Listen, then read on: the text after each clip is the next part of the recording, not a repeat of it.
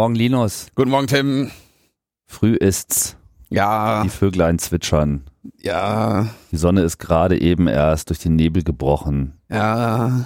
Ein unglaubliches Orange-Rot begrüßt uns. Wahnsinn. Romantik. Und das mitten im Studio, wo man eigentlich gar nicht richtig rausgucken kann.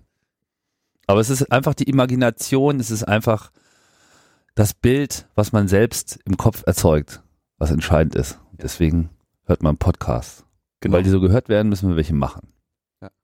So auch die 45. Ausgabe von, Logbuch Netzpolitik. genau, so ist es, dem Linus Neumann Podcast, der uns immer das Spannendste, Aufregendste, Wichtigste und überhaupt Lustigste. Lustigste der Woche präsentiert. Und äh, an Schenkelklopfern war jetzt die Woche auch nicht arm. Nee, das ist sowieso ja nie. Also wenn man, man denkt, dass der im Winter immer so, dass alles ganz schlimm ist, aber in Wirklichkeit scheint ja überall nur die Sonne. Man sieht sie nur halt nicht wegen der Wolken, aber ähm, wenn man dann so ein bisschen drüber nachdenkt, passieren auch lustige Sachen, während die Sonne da oben scheint. Das stimmt. Aber nicht jeder sieht die Sonne, deswegen müssen wir sie jetzt mal zeigen. Ja. Bundesgerichtshof hat äh, ein schönes Urteil gesprochen. Ein, ein, ein, ein, ein interessantes Urteil, was äh, kurz äh, gefeiert wurde als das Ende aller Abmahnungen. Das war, glaube ich, etwas zu, äh, zu frühe Freude. Aber was war geschehen? Ähm, es fanden die eine, eine Gruppierung von Urheberrechtsinhabern stellte fest, dass von einer bestimmten IP-Adresse im Internet Audiodateien geteilt werden. Und äh, wie wir alle wissen, ist das ja nicht erlaubt, äh, auf Tauschbörsen Audiodateien verfügbar zu machen. Nö, weil wo will wir denn da hinkommen? Wo will wir da hinkommen? So 1147 zum kostenlosen Herunterladen angeboten. Und dann haben sie also den üblichen Weg genommen, von der Staatsanwaltschaft den Inhaber der IP-Adresse bestimmen lassen und äh, erstaunlicherweise dann sogar eine Hausdurchsuchung dort durchführen lassen. Mhm. Und im Rahmen dieser Hausdurchsuchung wurde ein äh, eine Wohnungsdurchsuchung wurde dann ein Computer beschlagnahmt, auf dem waren File-Sharing-Programme installiert. Das Ganze hat jetzt 2007 stattgefunden, wenn ich das recht äh, erinnere, diese Hausdurchsuchung. Und entsprechend äh, war, hießen ja die File-Sharing-Programme noch anders. Während man heute so Transmission oder sowas nutzt, ja, ähm, nutzte man damals noch Morpheus und Bearshare. Das, ich glaube, das ist so, das ist so Kazaa und so die Zeiten waren das, ja. Das, ist- das nutzt man. Azar 97. Äh, 2007, ich bitte dich. Nee, nee, aber so genau, es war so nach Kazaa kam dann, glaube ich, Morpheus. Also Morpheus habe ich auch noch Ja. eine Zeit lang genutzt. Okay. Ich weiß nicht, ob 2007, also so, habe ich ihn genutzt jetzt, ne? Also quasi Na gut, aber ist jetzt auch nicht ganz ausgeschlossen, dass es sich 2007 noch in aktiver Benutzung. Der hatte das offensichtlich Befand. noch. Der hatte den Vater. Das könnte eine interessante Theorie entfalten, weil der hatte den PC von seinem Vater bekommen. Also das war der gebrauchte PC von dem Vater. Das ist sozusagen noch die Software, die die Vater damals noch im Krieg eingesetzt hat.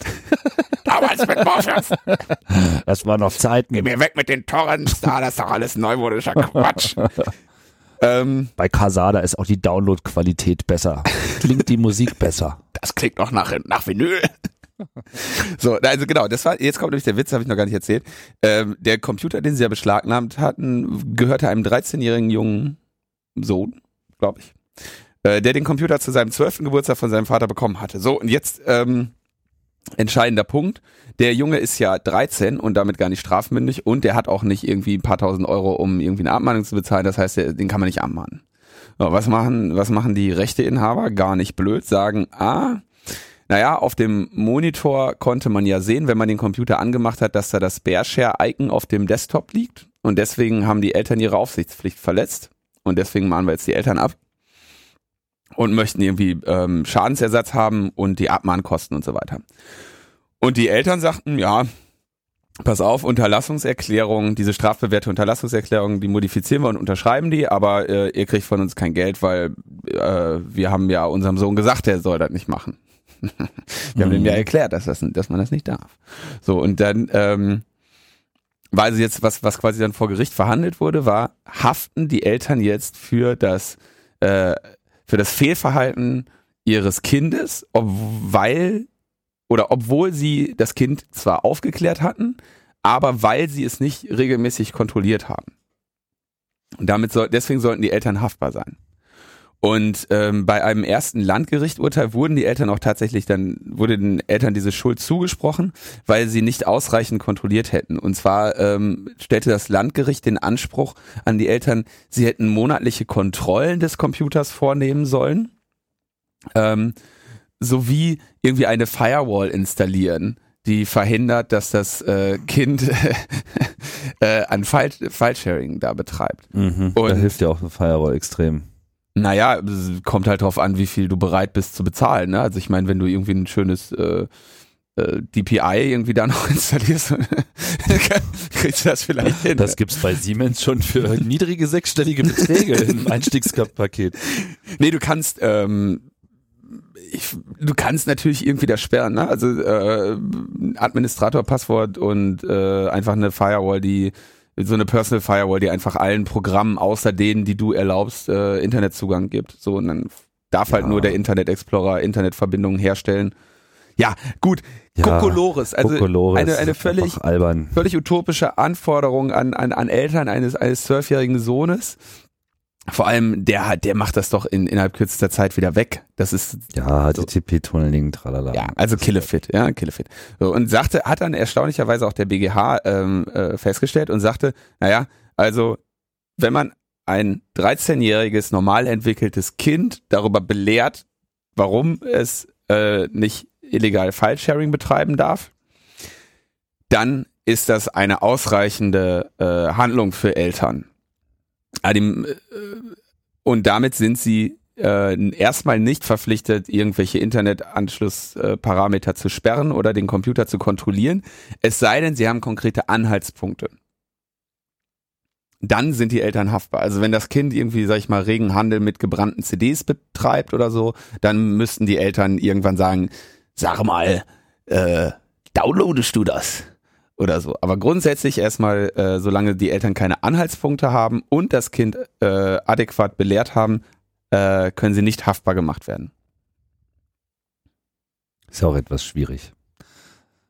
Und damit wurde eine äh, diese Entscheidung des Oberlandesgerichts Köln, in dem die Eltern äh, den Eltern da die Schuld zugesprochen wurde äh, oder die Haftbarkeit zugesprochen wurde, äh, aufgehoben. Woraufhin das Internet jubelte und frohlockte. Jeder, der ein Kind unter 13 hat, kann jetzt Fallschirm betreiben. Nee, ja, ich meine, gut, meine, was das jetzt betrifft, das wäre jetzt auch noch schöner, ja. Also wenn man jetzt tatsächlich so Elternhaften für ihre Kinder mäßig das jetzt hier sozusagen auf jede äh, digitale Aktivität im Internet erstrecken würde, hallo, das ist einfach nicht realistisch. Ist auch ansonsten nicht, äh, nicht sehr realistisch. Als ob man jetzt von jedem Kind erwarten könnte, dass es immer das tut, was ihre Eltern sagen, ja. Ich meine, hallo? Was Ja, für eine das- Gesellschaft wären wir denn dann, wenn das mal so wäre, ja? Naja, aber Moment, dafür haben ja dann die, die Rechteinhaber haben ja genau dafür geklagt, dass du eben deshalb kontrollieren musst, weil sie ja sagten, äh, du bist in, eben haftbar, weil du äh, weil du eben nicht darauf vertrauen kannst, dass dein Kind macht, was, was du ihm sagst. Ja, die waren ja jetzt überhaupt nicht sonderlich äh, zufrieden mit dem Ergebnis und äh, Nee, meinten ja mit Fallsharing, dem wäre jetzt noch lange kein, äh, also die, die Tore werden jetzt nicht äh, final geöffnet worden, ja, dann freut euch nicht zu früh. Und dann meinte der eine Vogel doch tatsächlich noch, und ich weiß nicht, sagte er das irgendwie gegenüber der Presse oder sagte er Gegenüber das tatsächlich der gegenüber des Gerichts? AFP, gegenüber der äh, Associated Free Press. sagte er, man habe ja früher, früher habe ja auch mal eine Ohrfeige nicht geschadet. Ja. Also er sagte, er, er sah natürlich wieder die gesamte gesellschaftliche äh, Dimension. Wer, wer war denn das? Ich such bitte? das- ich such das Weiß man das? Der Fall werfe ein grelles Licht darauf, dass für viele Eltern der Begriff Erziehungsaufgabe zu einem Fremdwort geworden sei, beklagte der Rechtsvertreter der Musikindustrie. Während früher auch mal eine Ohrfeige nicht geschadet habe, würden Kinder heute an freier Leine laufen gelassen. Ja. Ärgerlich natürlich jetzt für Rechteinhaber, ne? dass man jetzt nicht wieder die, äh, ich glaube, wann wurde das offiziell, die Prügel, also das, ich glaube, Ja, vor ist dieser 20 typ Jahren. ungefähr. mittlerweile aus dem Verkehr gezogen worden, der irgendwie mit solchen Statements an die Keine Öffentlichkeit Ahnung, aber ich, tritt? Ich meine, ich denke, da wird demnächst mal das, das, äh, was, das Jugendamt vorbeigehen. ich Ne? meine, das ist ja jetzt mal das, das geile Argument, ne? So, irgendwie, ihr müsst eure Kinder einfach mehr schlagen. Das ist doch das, was, das ist doch das, was uns die Musikindustrie jetzt hier qua ihres Rechtsvertreters äh, mitteilen möchte. Ja? Eltern müssen einfach ihre Kinder so lange schlagen, bis sie aufhören, File-Sharing zu betreiben. Das ist doch das, was er äh, jetzt eigentlich sagen würde, weil das habe ja früher auch nicht äh, geschadet, ja. Er habe wahrscheinlich seine Kinder auch grün und blau geschlagen, bis einfach kein Bit mehr über die Leitung ging, oder? so, so, muss man das doch jetzt mal äh, deuten. Ich würde ja fast so weit gehen und sagen, auch bei der Musikindustrie würde vielleicht mal eine Ohrfeige nicht schaden. Ja, weil solche Leute überhaupt äh, äh, von der Leine zu lassen, um jetzt mal hier im Wortbild zu bleiben, so, das ist einfach, das geht einfach mal überhaupt nicht. Ja. Echt. Penner. Ihr seid echt Penner. Ja, das müsst ihr euch mal wirklich geben. Sollte irgendeiner von euch Vögeln hier zuhören, dann sage ich euch jetzt einfach mal, dass ihr einfach mal scheiße seid. Euer ganzes Auftreten, eure ganze äh, Gehabe in der Öffentlichkeit, das ist einfach nur noch peinlich. Und äh, ihr schadet, ihr schadet einfach. Das, das muss man jetzt einfach mal sagen. Und eure Musik ist uns scheißegal. ja. Das ist einfach, ihr klimpert da irgendwie rum, okay. Die Leute ja tanzen dazu, aber ihr seid einfach unwichtig. Ihr seid einfach für die Zukunft dieses Planeten seid ihr einfach unwichtig und ihr macht euch einfach mal echt zu dick. So, das muss man jetzt mal gesagt haben. Ey, Musik ist nicht das Wichtigste auf diesem Planeten. Kinder im Übrigen schon. So, jetzt habe ich mich abgeregt. Leider finde ich nirgendwo den Namen dieses Menschen. Ja, den kriegen wir noch raus. Ah, Büttner. Büttner. Bei Regelverstößen sei man früher noch ganz anders vorgegangen. Da hat auch mal eine Ohrfeige nicht geschadet, sagte Büttner. So, wie heißt er denn jetzt mit Vornamen? So, das wäre jetzt mal interessant, weil äh, der ist ja offensichtlich Hermann Büttner. So, Hermann Büttner. Wollen wir mal schauen. Weil ich meine nämlich, dass, also ich, Dr. Hermann Büttner. Mhm. Hm, verlinken wir mal. Wer das denn ist, wenn wir das jetzt den, wenn wir den richtigen haben. Ja, hier gibt's auch einen Golem-Artikel da mit einem R. Ne? Ein Ja. Anwalt. Ein Anwalt. Dr. Hermann Büttner, ich kann mich erinnern, es, es ist noch gar nicht so lange her, dass äh, genau auch das mit der Ohrfeige, also die komplette körperliche Züchtigung dann auch äh, verboten wurde. Ne? Also es war ja grundsätzlich schon, es gab irgendwie Kindesmisshandlung, es gab aber irgendwie im Prinzip die rechtliche Grauzone, dass Eltern ihren Kindern, das muss so ungefähr 20 Jahre her sein, weil das war für mich damals äh, ein Urteil, was mich schockierte, dass es jemals vorher erlaubt gewesen wäre, mich zu schlagen. Mhm. Ähm, der äh, muss ungefähr 20 Jahre her sein, dass das äh, verboten wurde. Äh, auch, also sogar auch die, äh, die Ohrfeige, meine ich. Also ich glaube, man durfte irgendwie einen Klaps auf dem Po äh, freundschaftlich oder so. Das, das wäre dann noch unter Umständen durchgegangen bei dem, nach dem, nach dem Büttner und Baukelmann. Ist er das, Büttner-Baukelmann.de. Ah, ja. Rechtsanwälte bei dem Bundesgerichtshof. Ja. So, müssen wir mal gucken, ob Ernst müssen Barlach Straße, Karlsruhe. wir mal gucken, ob der Kinder hat, weil dann würde ich da mal äh, demnächst das Jugendamt vorbeischicken. Nur um mal zu gucken, ja, nicht, dass da ähm, ja. Also Spann, äh, Spinner. Äh, also, aber Also wenn er was Kinder für eine hat, Frustration. nicht- ich meine, der, der Typ ist ein besonders jung. Rechtsanwalt und dann so, ja, ähm, wir, wenn, äh, also wenn hier die, die Rechte meines Mandanten nicht durch den Bundesgerichtshof äh, gewahrt werden, dann müssen die Eltern eben ihre Kinder schlagen. Ja, Schlechter Verlierer. geboren 1940 in Nürnberg. Mhm. Bankausbildung. Aber da sieht man mal, ne, dass, äh, dass Menschen, die, äh, die, die Feinde des freien Internets sind, auch so schlechte Menschen, ne? Ja, Also die sind das nicht nur im, die sind auch Nicht so nur- richtig schlechte nicht Menschen. nur auf dem Papier. Die Ja. schlagen kleine Kinder. Oder würden das zumindest gerne tun. Ja. Also ganz großer Mann hier, toller. Bin ich froh, dass so jemand vom Bundesgerichtshof die Rechte von Mandanten vertritt. Da weiß man, was man hat. Ähm, was die, die allgemeine Freude angeht, dass, ähm, dass äh, man jetzt, jeder, der im, im, im Besitze eines, eines Kindes unter 14 Jahren ist, jetzt äh, Filesharing betreiben kann. Da bremst äh, Thomas Stadler ein bisschen die Erwartungen. Denn was sich hier also es gibt erstens die volle Urteilsbegründung noch nicht. Und was hier, also es wird dann mal, kommt halt darauf an, wie der BGH jetzt dieses Urteil begründet. Und vor allem, wie eng der das umreißt. Ähm, es kann also sehr gut sein, dass es hier nur um die Haftungsfrage geht. Und da geben, stehen also noch weitere File-Sharing, Abmahnungsurteile äh, irgendwie in der, äh, sind noch auf dem Stack, die da irgendwie abgearbeitet werden müssen.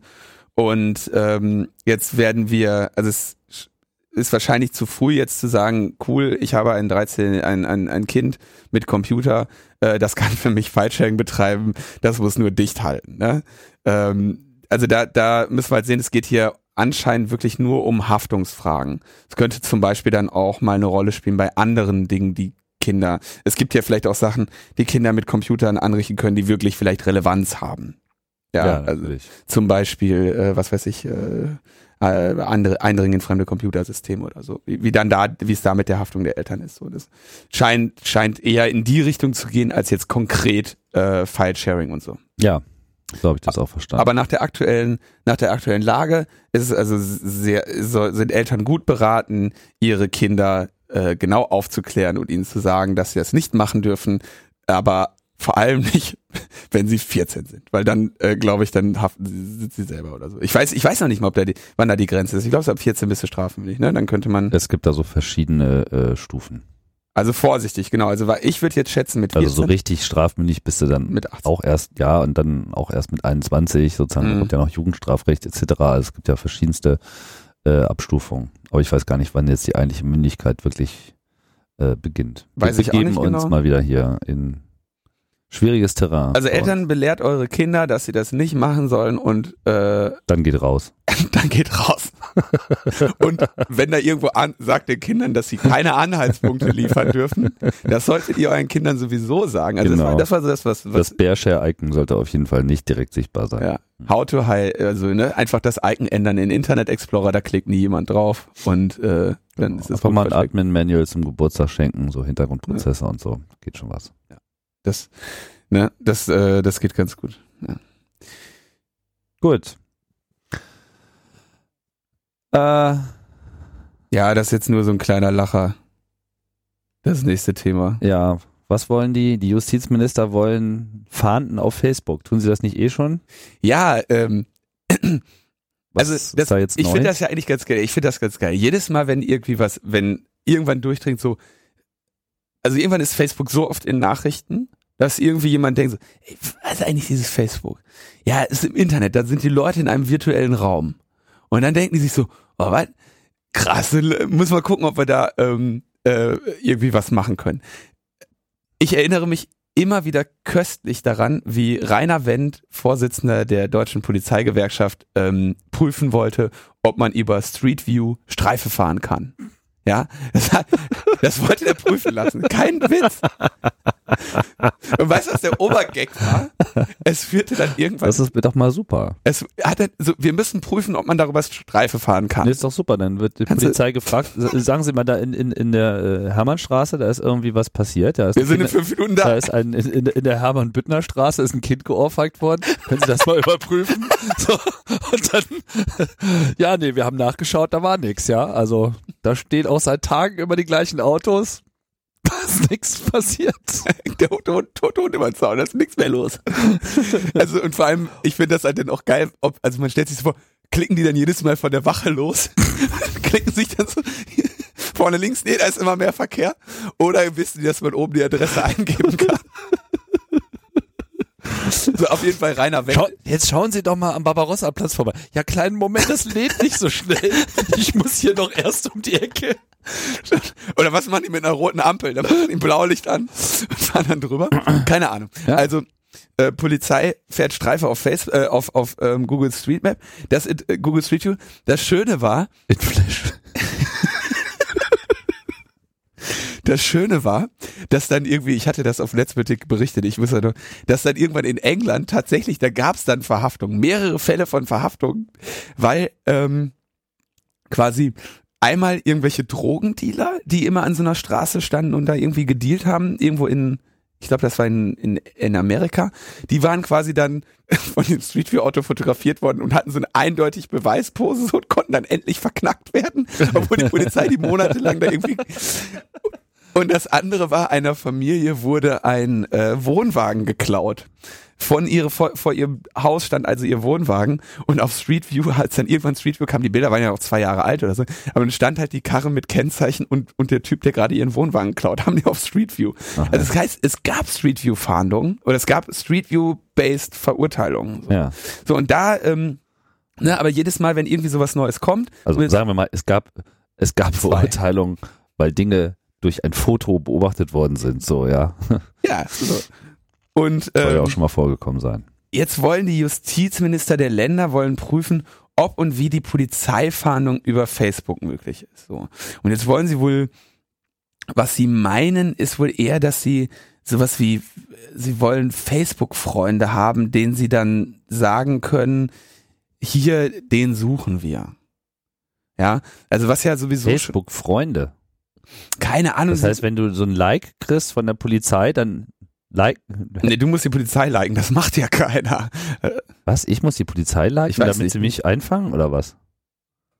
Nee, ich dachte, die liken einfach alle die. Wann kriegt man denn von jemandem Statusmitteilungen? Wenn man Ja, den also wenn, geliked wenn, du hat, so, wenn du so eine Person findest auf Facebook, da drunter steht irgendwie äh, 100 äh, people like this person und dann so Polizeiabteilung äh, Hamburg, Polizei tralala, ja, also wenn da sozusagen mehrere Fahndungs, Nee, also was sie, glaube ich, meinen ist, ähm, also die wollen dort die Fahndung organisieren auf die, Facebook. die Polizei in Hannover bittet Internetnutzer seit längerem über einen eigenen Facebook-Auftritt um Hinweise bei der Aufklärung von Verbrechen. Sie wollen Steckbriefe aushängen. Die auf- wollen eher so Steckbriefe. So, und dann meldete sich der Peter Schaar und sagte, äh, hält er nicht viel von. Peter Schaar, Datenschutzbeauftragter, und sagte, naja, er ist da eher skeptisch und die Anforderungen für den Datenschutz wären in dem Fall sowieso schon mal, dass das ähm, äh, die eigentliche Fahndung über den Server der Polizei betrieben werden muss und höchstens auf Facebook dann die Links äh, verbreitet werden. Außerdem äh, warnt er davor, dass, äh, dass da irgendwie so eine Lynchjustiz in dem, in dem sozialen Netzwerk äh, entsteht und mit falschen Verdächtigungen und so, äh, dass das da schnell mal viral wird oder so. Also, Da ist was dran. ja, also ich weiß nicht, ich bin, äh, bin mir eigentlich sicher, dass die diese die Facebook-Gesichtserkennung sowieso schon nutzen. Also wären sie ziemlich dämlich, wenn sie es nicht machen würden, um, ähm, um, sag ich mal, bei halbwegs vernünftigen Bildern mal Anhaltspunkte zu bekommen. Aber ähm, man ist ja immer wieder überrascht, was, äh, was die Justiz und was die Polizei macht und was nicht. Hm. Also keine Ahnung, sie wollen irgendwie über Facebook und jetzt gibt's natürlich sofort irgendwie Datenschutzprobleme oder so. Also das zeigt mal wieder, das kriegen sie sowieso nicht hin. Ja, wobei ich das jetzt generell nicht verwerflich äh, finde, wenn, wenn die Polizei auch in diesen Netzen präsent ist. Also die Frage ist natürlich, wie, wie sie das tun, ganz klar. Ja, Aber äh, grundsätzlich, äh, warum sollten die sich da raushalten? die halten sich da ja auch nicht raus. Nö, also ich meine, sie fahnden ja auch schon damit, in dem Moment, Ja. wo jemand halt äh, irgendwas öffentlich macht, muss er natürlich damit äh, rechnen, dass es gegen ihn verwendet werden kann. Und in Also dem ich- Moment, ich wo da ja- berechtigte äh, Verstöße gegen das Recht, also unberechtigte Verstöße gegen das Recht vorliegen, dann hat, muss dem halt auch nachgegangen werden. Ich habe ja, ähm, ich bin ja vor ziemlich genau etwas, also fast einem Jahr, bin ich ja ähm, zusammengeschlagen worden von einem unbe mir Unbekannten vor einer äh, Kneipe.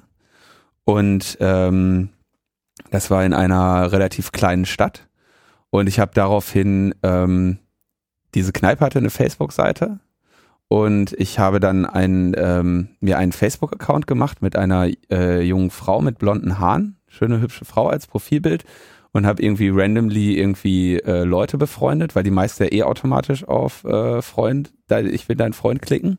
Und habe mir so eine Face, Fa Facebook-Identität gebastelt und bin dann auf der Facebook-Seite von dieser Kneipe, habe ich halt umgeschaut, wo ich Gesichter erkannt habe, die an dem Abend in der Kneipe waren. Und habe ich so deren Freundeskreise wieder angeschaut und habe so denjenigen identifiziert, der mich äh, zusammengeschlagen hat. Ach, Ja, und Really? dann habe ich habe ich mit habe ich mit dieser schönen Blondine bin ich sein Facebook Freund geworden, habe seinen kompletten Fotos alle runtergeladen und das der Polizei gegeben. wow. Ja. Nicht schlecht. Don't fuck with me. Ja. 600 Kilometer entfernte Stadt. So Arschloch. Ah. Und ist das jetzt schon Ähm, wie das läuft. So. Äh, also man kann über Facebook fahnden. Man braucht nur ein äh, Foto von einer hübschen Blondine. Genau? Und äh, auch strategisch sehr klug äh, war es erstmal, sich mit seinen Freunden zu befreunden und dann als allerletztes ihn. Weil er dann gesehen hat, so, oh, guck mal, ah ja, schöne Blondine, die kennt ja schon meine ganzen Kumpels und Wow. Ja. Hast du das Foto hergehabt?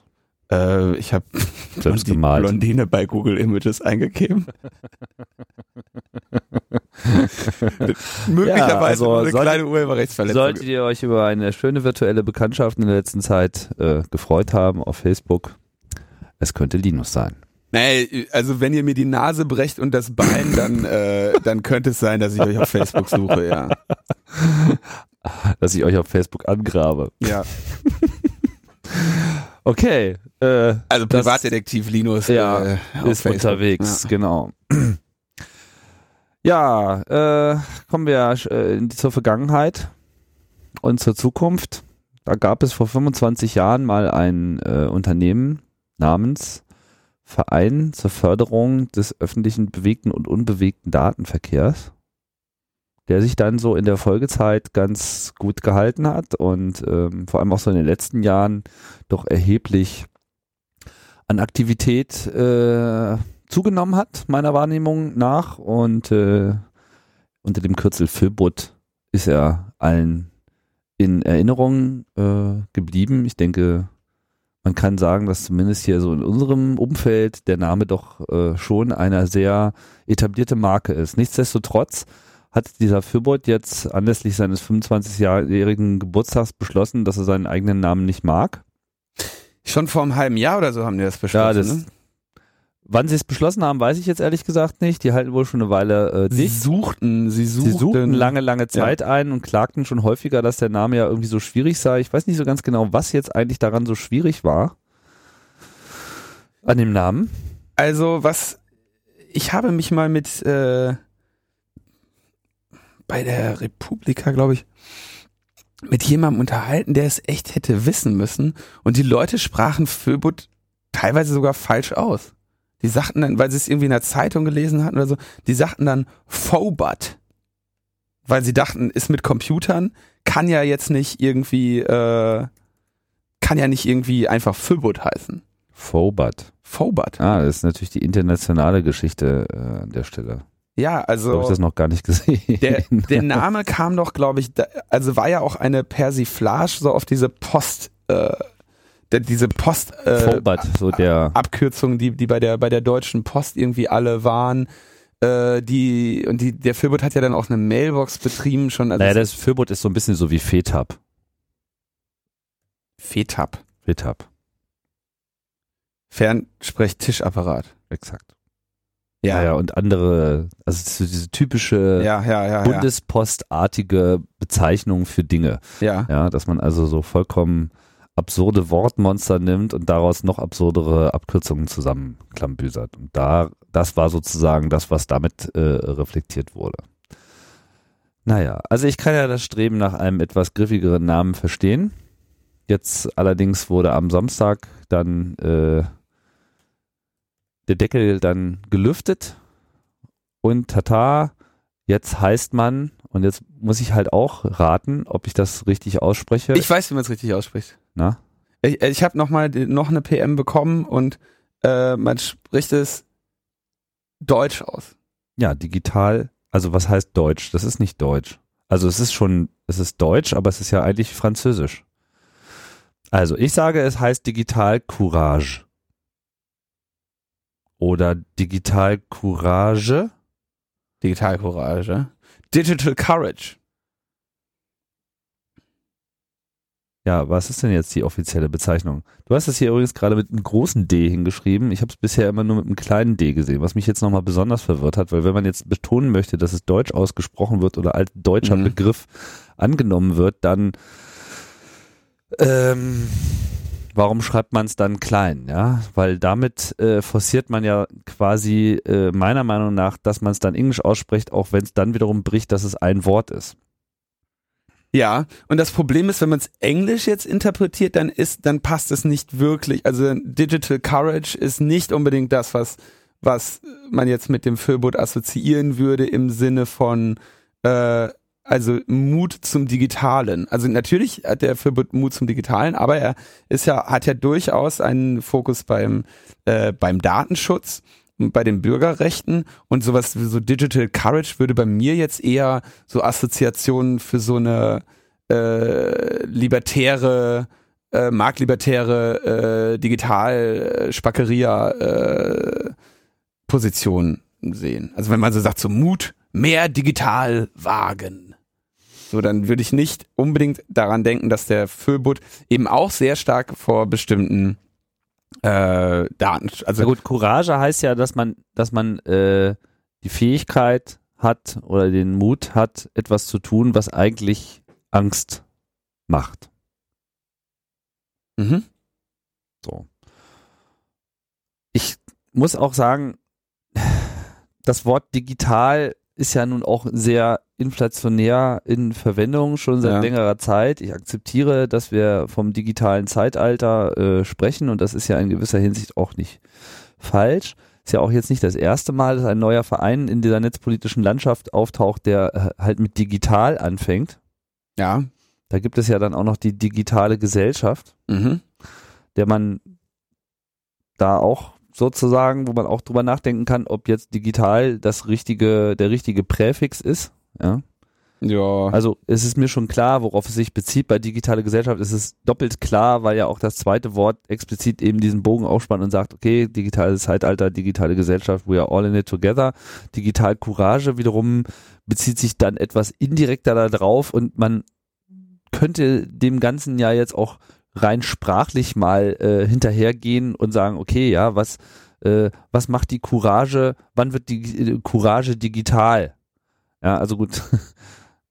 Auch das Wort Zivilcourage ist ja so ein bisschen äh, merkwürdig in der Hinsicht. Man schreibt uns, mit diesem Namen wollen wir fortsetzen, was wir vor einem Vierteljahrhundert begonnen haben, uns für eine lebenswerte Welt im digitalen Zeitalter einzusetzen. Bewusst verknüpft Digitalcourage dabei an Zivilcourage an, denn das ist es, was eine lebenswerte Gesellschaft auch im Netz und im digitalen Wandel braucht. Menschen, die wie Sie und wir couragiert teilnehmen am politischen Geschehen und die Dinge zum Besseren wenden wollen. Mit Digitalcourage stehen wir weiterhin für dieselben wichtigen Inhalte. Bürgerrechte verteidigen, Datenschutz stärken und das digitale Zeitalter lebenswert gestalten. Tja. Also ich verstehe Ihre Motivation, ich verstehe auch, wie Sie äh, darüber denken. Allerdings habe ich so ein bisschen meine Zweifel ob der Viabilität dieses Begriffs. Ja, also wenn du sagst, ich bin jetzt beim Föbut, ja, vorbei. Wie vorbei, ich, Karriere vorbei? Oder? Nein, dann ist, nein, dann ist so, vorbei, weil es nicht, nicht das ganz richtige Wort. Also dann ist es klar. Dann ist es klar. Ja, so. Ich bin jetzt bei der Digitalcourage. Wir kommen mit der Digitalcourage, die Digitalcourage veranstaltet. Also ich glaube, auf der einen Seite versucht es ein ganz normales Wort zu sein, was irgendwie so einen menschlichen Zustand beschreibt oder so eine menschliche Motivation beschreibt. Auf der anderen Seite soll es als Name für eine Organisation funktionieren. Und ich weiß gar nicht, kenne ich überhaupt irgendwelche anderen Beispiele, wo das so ist. Also für mich ist das eher ein Wort für den Untertitel. Ich, du, ich glaube auch, also ich glaube nicht, dass der Philwood seinen Namen loswerden wird. Ja, das glaube ich nämlich auch. Das also, wird nicht das, so, also ist der Philwood ist der Philwood. Das macht jetzt dieser Name nicht einfacher. Richtig. Ich glaube aber, dass sie, ähm, oder was, ich denke ja, dass eines der, eine der Herausforderungen auf jeden Fall ist, gerade in den, in den, äh, sag ich mal, Kämpfen der Internetaktivisten, die jetzt noch kommen werden, dass du äh, vor allem nicht in eine konservative Rolle gedrängt wirst. Ja, das ist äh, PR-mäßig das, was jetzt die, ähm, sag ich mal, die die Firmen mit ihrem Netzneutralitätskram und so weiter versuchen, die äh, die ähm, die Gruppierungen, die ähm, sag ich mal, sich gegen diese äh, netzneutralitätsverletzenden Angebote wenden, in so eine verstaubte äh, ähm, wertkonservative Position zu drücken. So, und wenn du dann, wenn du auftrittst als jemand und sagst, du heißt Föbut und dann hast du noch dieses Gelb und diese gesamte Postverarschung äh, damit drin, die, die im Prinzip seit auch jetzt 15 Jahren nicht mehr zutreffend ist, weil die, weil die, weil die Deutsche Post das, das Netz nicht mehr unterhält, sondern die Telekom, ja, dann, ähm, läufst du quasi Gefahr, irgendwie in die Falle zu laufen, dass der, der, der rhetorische Gegner dich als, als äh, überholt und konservativ und antiquiert dastehen lassen kann. Und ich denke, dass das die Gefahr ist, die der Föbot äh, auch vermeiden möchte. Und wenn man sagt, äh, wie, dem äh, widersprechen, dem widerspricht so und so Sprecher des, des Bündnisses, des Vereins Digitalcourage, äh, spricht sich gegen diese Modelle aus, ist das besser, als wenn da irgendwie steht, so und so vom Föbot seit 20, 25 Jahren in Bielefeld irgendwie gegen alles, ähm, so dann steht das einfach, ähm, weißt du, verstehst du, was ich meine? Also einfach einen positiveren, äh, nach vorne gerichteteren äh, Beiklang dem Namen geben. Und das ist, denke ich, das, was sie versuchen und was sie eigentlich mit dem Namen auch hinkriegen, solange sie keiner Digitalcorsage nennt. Oder Cottage. Digitalcottage. Ja. Also ich will das jetzt auch gar nicht ähm, verwitzeln hier. Ich habe nur so ein bisschen meine, meine Zweifel. Jetzt, wenn du sagst, Verein Digital Courage, so in dem Zusammenhang passt es besser oder vielleicht wäre auch Projekt Digital Courage oder so ganz gut. Aber es ist einfach, ja. es geht einfach nicht locker von der Zunge. Das kann man nicht sagen. Nee. Aber vielleicht ändert sich das ja in den nächsten 25 Jahren. Kann ja sein. Genau, wir wünschen natürlich Rena und Padelun äh, viel Erfolg in den nächsten 25 Jahren. Ja, nicht nur den beiden, sondern der Und ihrem Laden ist Team. ja nun definitiv größer als die beiden. Ja. Aber die beiden haben's haben den Filbut gegründet Das, ja, und äh, verstehen.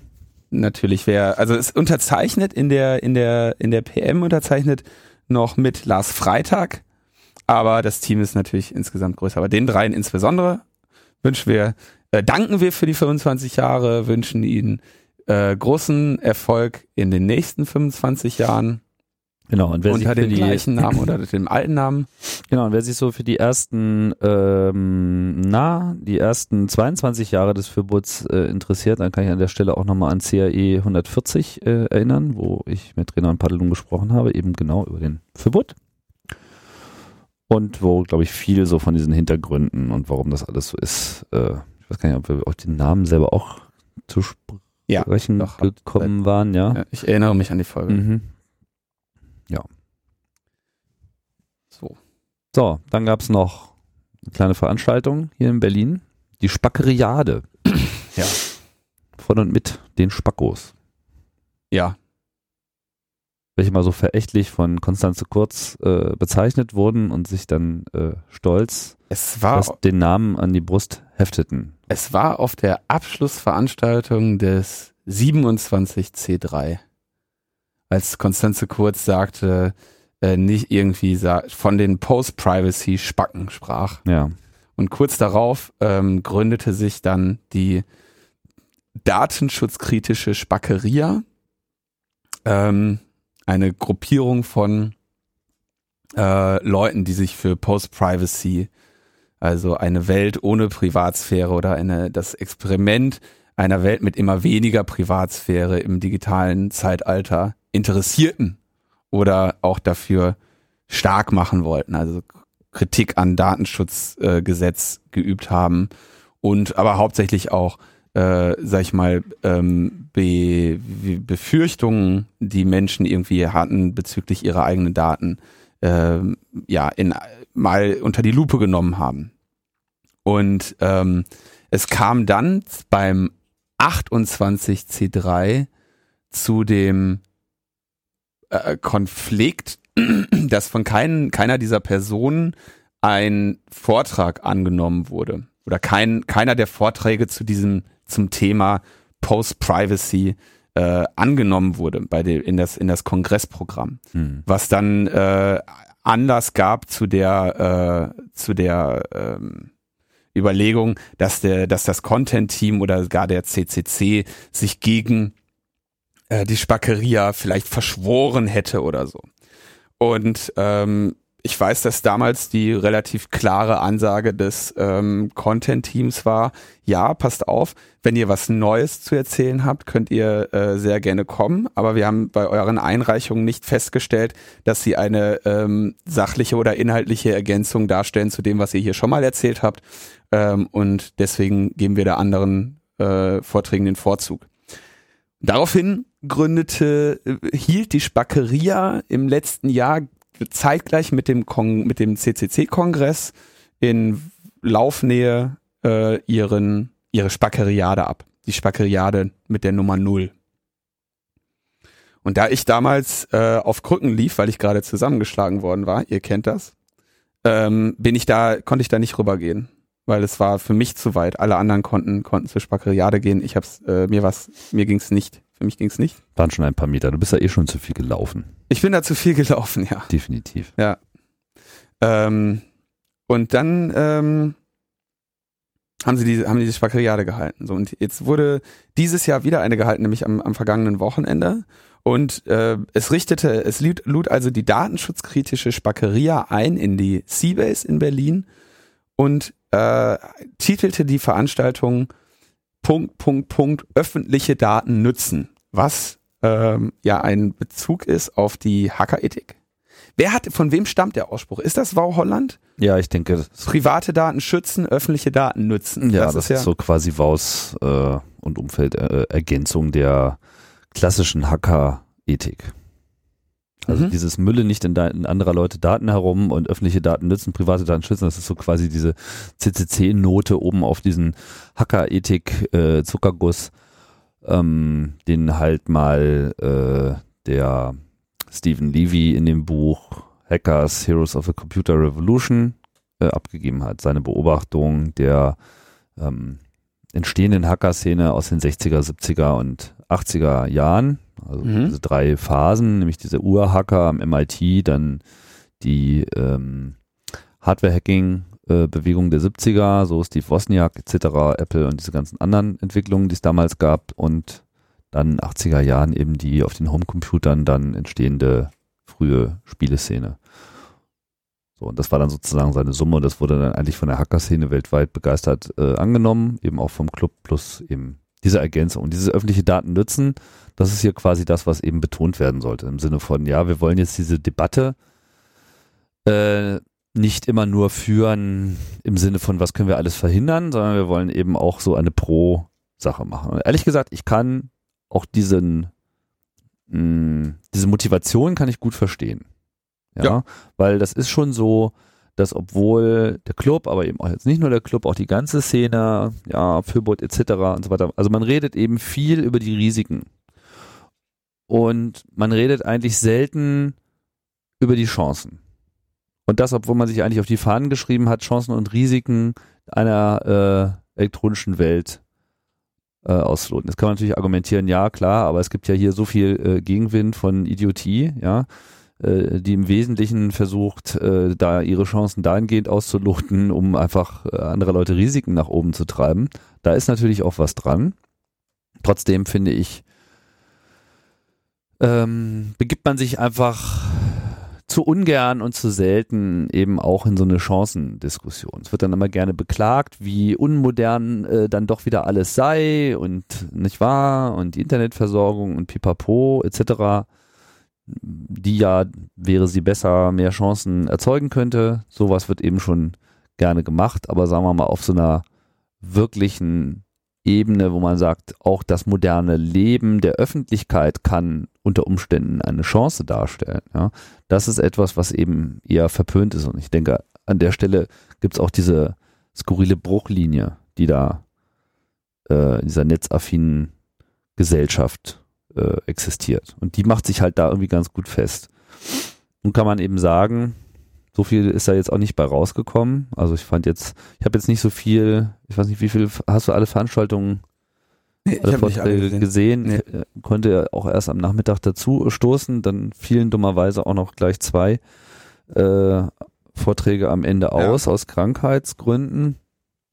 Genau, also es war, äh, man, das war kann, natürlich blöd. Man muss den, den ersten Tag kann man äh, resümieren. Äh, Gregor Sedlak, der ja auch äh, bei uns schon zu Gast war, ähm, hat einen Vortrag gehalten, den, den, ich, den ich schon kannte, der äh, sehr interessant ist, wo er so in jedem Jahr so ein bisschen äh, also politische Bewegung, politische Konfliktfelder, das so ausdrückt und quasi die Spackeriade direkt aus den 68er, äh, die Spackeria direkt aus den 68ern her äh, äh, herleitet.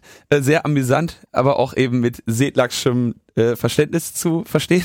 Mhm. Ähm, und dann gab's ähm, einen Vortrag von, äh, den habe ich dann nicht gesehen, wohl von jemandem, der irgendwie seinen Computer so programmiert hat, dass er andauernd ein Foto von ihm macht, in unregelmäßigen Abständen das hochlädt. Also sein iPhone.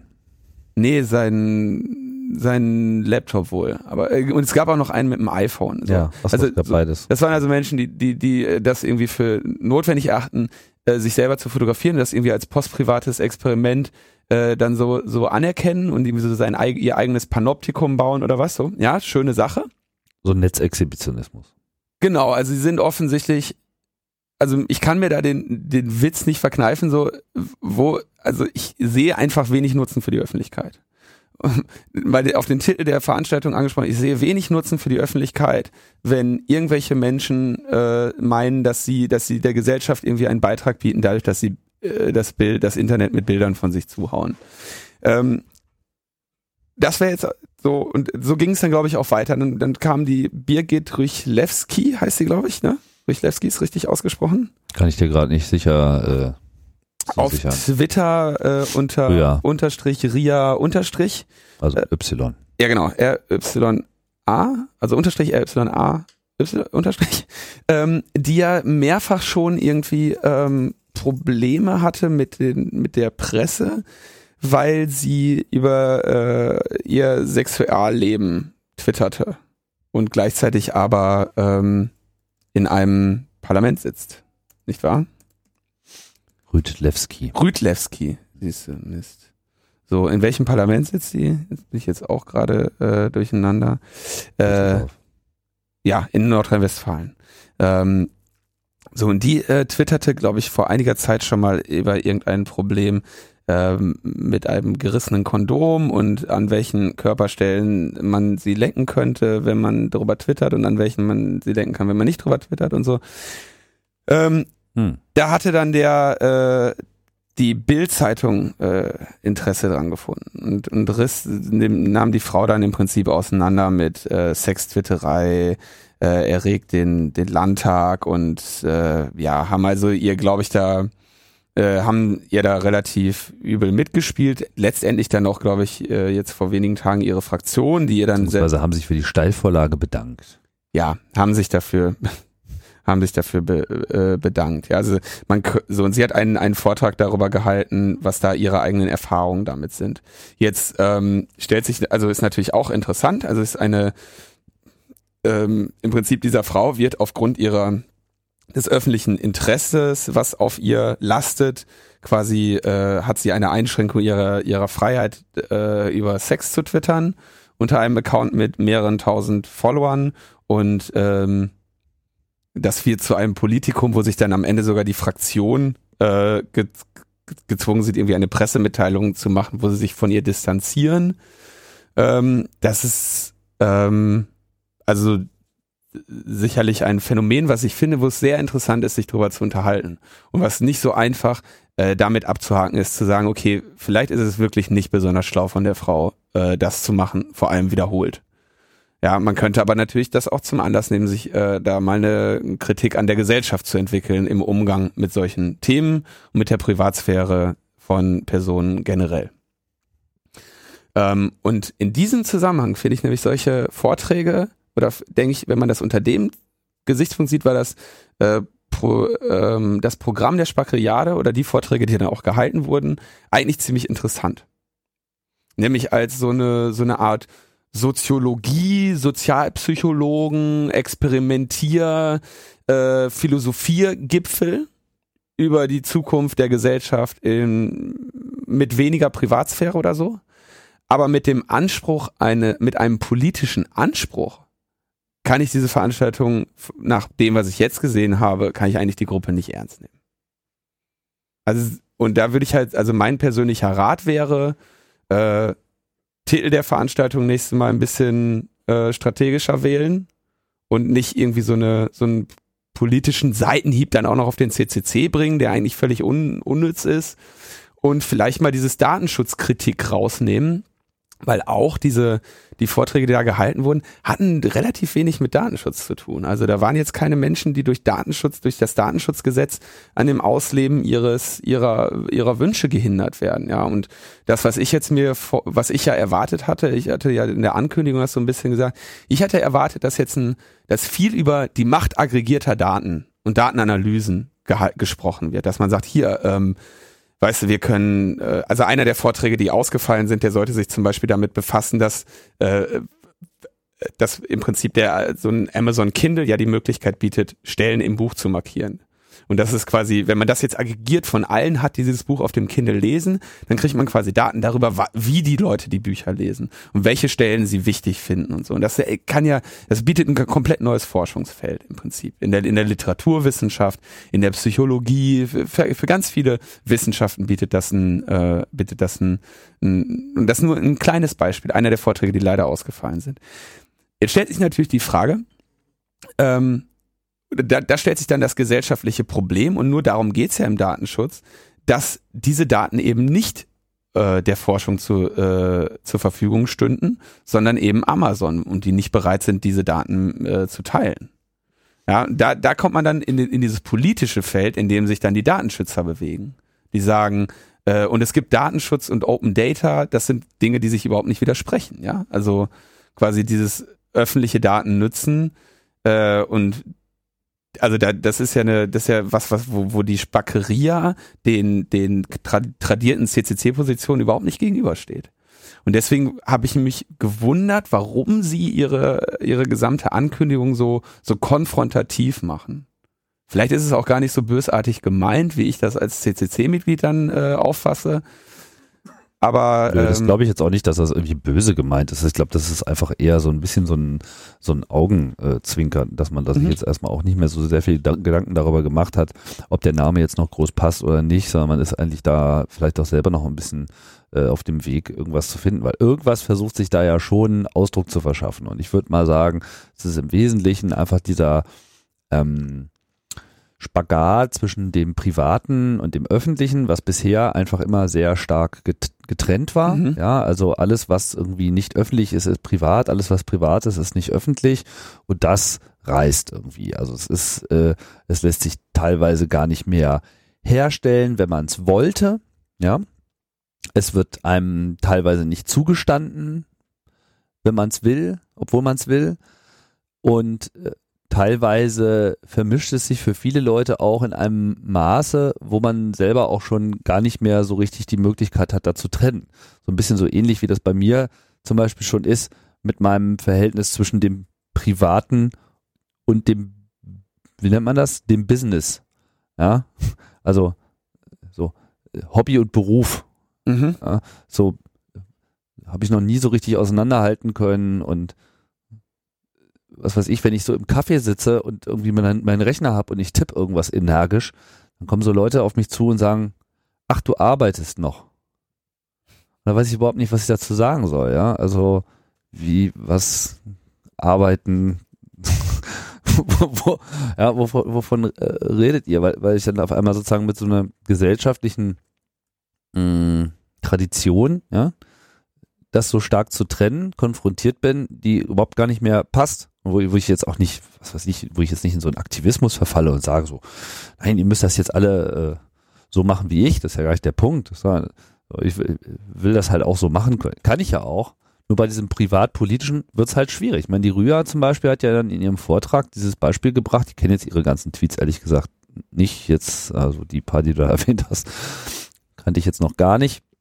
Aber so dieses mit dem gerissenen Kondom, lalala, ging es ja letzten Endes um hier, ich habe einen HIV-Test gemacht, der ist irgendwie negativ, alles ist gut. Ja. ja und sie hat es einfach bewusst, äh, gut, das, das, kann man jetzt verurteilen, dass es irgendwie unklug war und, und, und, und, und, und im Kontext, dass sie jetzt im Landtag sitzt, etc. Also, es mag auch alles sein, dass es unklug ist, ja, wenn man das jetzt aus einer parteipolitischen äh, strategischen Sicht heraus äh, bewertet. Ja. ja, ihre Intention zumindest, was sie sagte, war ja, äh, ich möchte ich habe überlegt, ob das jetzt irgendwie eine öffentliche Nachricht ist oder nicht.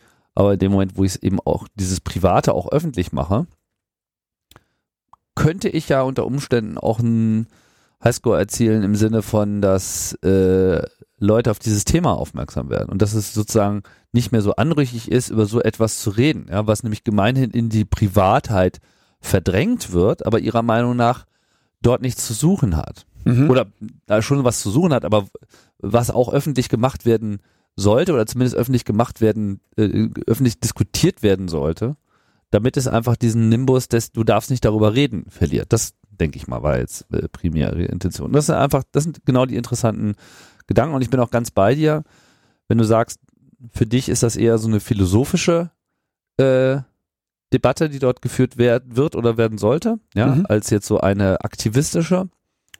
Ja, das sehe ich da an der Stelle eigentlich genauso. Und äh, als solche äh, sicherlich äh, eine ganz interessante äh, Sache. Im, Im Prinzip, sage ich mal, ihre de, ihre Datenbasis äh, gibt es im Moment nicht her, politische Forderungen abzuleiten, sagen wir mal so. Hm.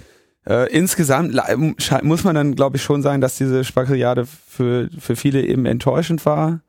Ähm, weil, also was nicht zuletzt auch daran, ich meine, am ersten Tag fallen zwei eindeutig interessante Vorträge aus. Ähm, es gab dann eine etwas traurige Situation, da wo dann äh, Tante noch das Abs Abschlussfazit dann äh, sprechen sollte und Also des ersten Tages. des ersten Tages und das äh, da machte das machte alles ein sehr war etwas unglücklich ja weil weil ihm da nicht so wirklich so ein Fazit äh, gelang ähm, aber insgesamt denke ich dass das äh, wie gesagt für Soziologen und gerade so in diesem Bereich echt spannende und Philosoph Philosophen und so echt spannende äh, Themen sind, die da besprochen werden. Also Jeff Jarvis hat ja dann, glaube ich, auch noch irgendwie so einen Skype-Vortrag gehalten, aber der, der erzählt ja auch seit Jahren nichts Neues mehr. Also die Geschichte mit der Prostata kennen ja alle. Äh, da sagte selbst das Spackeria-Publikum, dass da jetzt nichts Neues dabei wäre. Ähm, ich hatte den nicht gesehen. Ähm, aber so als also so philosophisch äh, auf jeden Fall, denke ich, ein ganz interessantes äh, Themenfeld. Kommen wir zum Ende, Linus. Ja, Ist sonst noch irgendwas Spannendes äh, Nö. passiert? Nee, wir, also es war jetzt, im Prinzip war das jetzt alles nicht spannend, ne? bis auf das mit den äh, Kinderschlagen. Also da, das Nee. ist halt jetzt die Grundsatzentscheidung. Kinder schlagen oder aber- File-Sharing, ja? Das ist die, das ist die Frage der Zukunft. Ja, was ist das höhere Gut? Urheberrecht oder körperliche Unversehrtheit? Darauf läuft es am Ende hinaus. Das ist der Kampf, den wir kämpfen müssen. Hast du denn, ich habe das Video äh, veröffentlicht hier äh, von uns in Dresden. Hast du gesehen? Habe ich gesehen, ja. Und? Ich habe ich hab nur den Anfang geguckt. Der Anfang war gut. Ja, der Anfang war ja auch das Special, Ja, der die Anfang. War, Pre-Show. Ansonsten weiß ich, wollte ich das nicht gucken, weil ich ja, wie gesagt, die ganze Zeit irgendwie ins, in so eine Ecke guck, geguckt habe bei der Aufnahme und eigentlich, also jetzt weiß ich gar nicht, wie dieses Video, äh, ob man merkt, dass ich da die ganze Zeit eigentlich äh, irgendwie in eine Ecke gucke. Jetzt merkt man es wahrscheinlich, weil ich es gesagt habe. Ist ganz schlimm, ist ganz schlimm. Jetzt, jetzt bitte nicht mehr gucken, weil sonst merken das alle, dass ich, Ich dass weiß gar nicht, was du hast. Ich fand das durchaus äh, charming. Charming, dass ich irgendwie, Außerdem guckst du doch hier auch immer die ganze Zeit in die Ecke. ja, Oh Gott, das hätte ich jetzt nicht sagen dürfen. katatonisch. Naja, jeder hat so seine Stärken. Beim einen ist die Facebook-Fahndung. Tim, ich, ich gucke nicht in die Ecke, ich stehe hier an meinem Pult und blicke in die Ferne. Genau. ja. Linus, dann So würde ich sagen, machen wir hier mit äh, Feierabend, oder? genau, machen wir Schluss. Das war's. Tschüss. Ciao, ciao. Danke fürs Zuhören.